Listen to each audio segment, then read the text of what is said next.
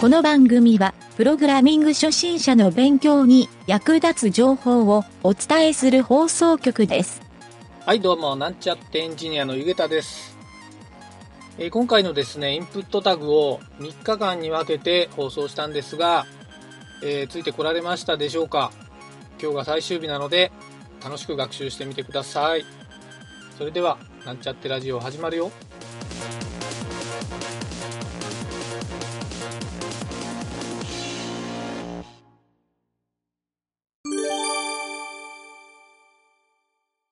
あとですね、この属性についてですが、えー冒頭言った属性はですね、えーこのインプットタグをセットする属性で、タイプ属性とネーム属性とバリュー属性って言ったんですが、ちょっと付随して覚えておきたい属性があってですね、え4つあります。1つ目がリードオンリーっていう属性ですね。これはですね、テキスト項目とかにリードオンリーっていうこの属性をセットすると、値の書き込みができなくなるんですね。ただし、 value 値にもともと何か値を入れておくと、その value 値の値は書き込まれている状態になるので、データを submit したときに、その値のみがサーバーに行くようになります。ただし、この値はですね、JavaScript で変更できるので、何かプログラムでですね、固定の値を送信したい場合、そういう時にこの readonly っていう機能を使うといいと思います。えー続いて2つ目ですが、えー、 disabled っていうのがあってですね、これはちょっとなんで存在するかっていうのも含めてですね、覚えてもらいたいんですけど、これはですね、値が送信されない、まあ、そのインプットタグを無効化する命令になるんですね。属性になります。はい。ディスエイブルドっていう、まあ、ディスエイブル、使用できないっていう、使えないっていう状態なんですけど、なんでこれが存在するかっていうと、これはですね、これもプログラムで実は JavaScript で切り替えをしてですね、えーこの入力する必要がなくなった項目とかも、えーたまにですね、入力フォームでいろいろこう長く入力しているいくと、入力する条件によって、えー必要がなくなる項目とかも出てくるんですね。はい。そういった時に、このディセーブルドを使って、このインプットタグはサーバーに送らなくていいよっていうのをセットするっていう属性になります。はい。ちょっと難しいので、最初のうちはあまり使わないんですが、システムを組み始めるとですね、結構このディセーブルドは使う機会も多くなると思います。はい。次にですね、3つ目。えー属性の3つ目はですね、オートコンプリート。はい。これはですね、入力の自動保管機能っていう、よく入力をして、初めの1文字を入力すると、その1文字から始まる言葉っていうのが、ブラウザー上で判断して、リストアップされてですね、えーまあ、レコメンドみたいな機能ですね。それを選択することによって入力の手間を省くっていう機能なんですけど、はい。そういった機能をですね、オンにしたりオフにしたりすることができます。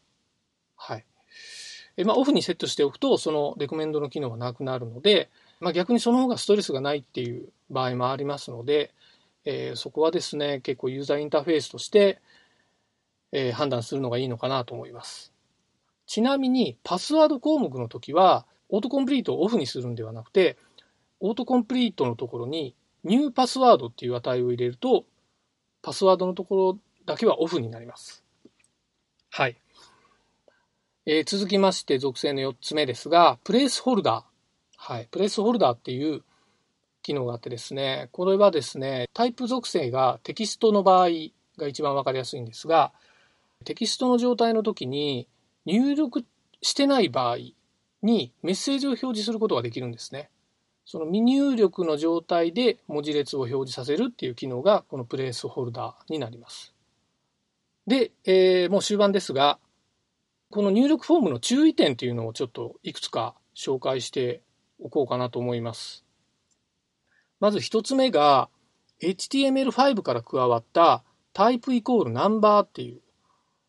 この機能ですね。まあそれ以外の機能もそうなんですけど、こうしたですね、文字入力とか、その入力のフォーマットとかを指定する属性に関してはですね、えー結構そのトラブルが起きているっていうか、そういうトラブル僕も見たことがあるんですけど、それにですね、実は知らずにこういったプログラミングをすると、えトラブルに巻き込まれてしまうので、その事例をちょっと紹介しておこうかなと思います。え、なんでナンバー属性が、えトラブルになるかというとですね、これはあの僕の知ってるケースだと、とある金融機関のウェブサイトを作った人の話なんですけど、そこのお金の入力をするところでタイプナンバーにしたところ、えー、実はお客さんからですね、問い合わせがあって入力ができないと。なんで入力ができないかっていうと、数字の入力だけじゃなくて、例えば1000円を入力するときに、えー、3桁目にカンマを区切って入れるっていう書き方よく、えー、金融機関の方されるんですけど、そのカンマを入れたら実は入力ができなくて送信したらエラーになったと。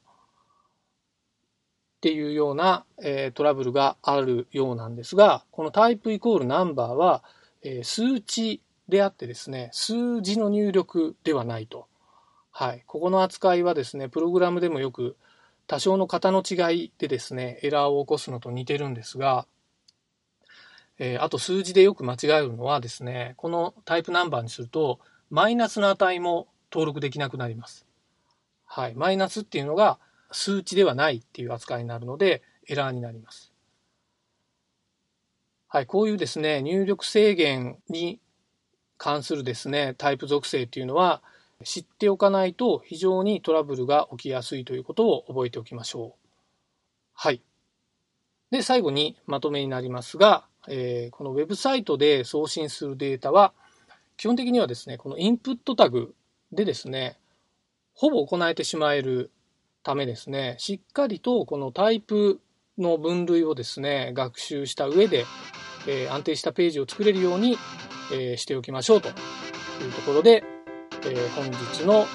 プログラミングレッスンを終わりにしたいと思います。お疲れ様でした。